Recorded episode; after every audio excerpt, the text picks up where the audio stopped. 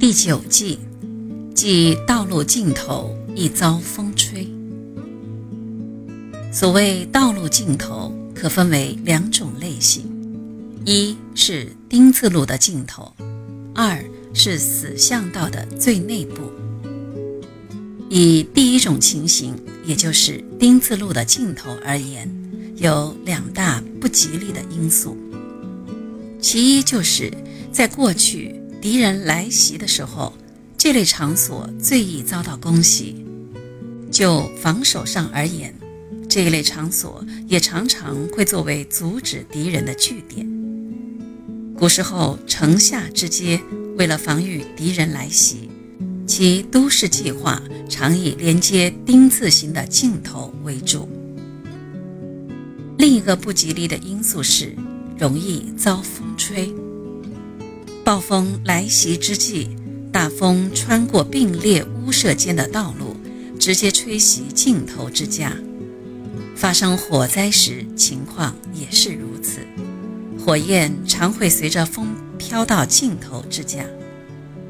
正由于有上述不吉的因素，所以认为尽头之家属于凶相。当今的时代虽然没有敌人来袭的情形，但是常常会发生汽车撞人的事情，所以说家建于道路尽头者大凶。第二种情形是死巷道的最内部。这个场所有三大不吉利的因素，其一是外出时务必要经别人家的门前，极为不方便。以现代而言，倘若该道路是他人的私有地，则对方一定会对你有所要求或限制。其二是危险，死巷道的尽头如果没有其他道路，则火灾来自前方之际。往往逃生无路，穷于奔命。以上两大因素今古皆同，而其三则属于现代独有。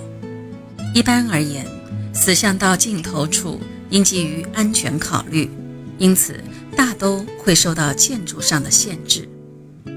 总之，死巷道因为具有多种危险性，因此建设单位大都对这些地段的建筑。有所限制。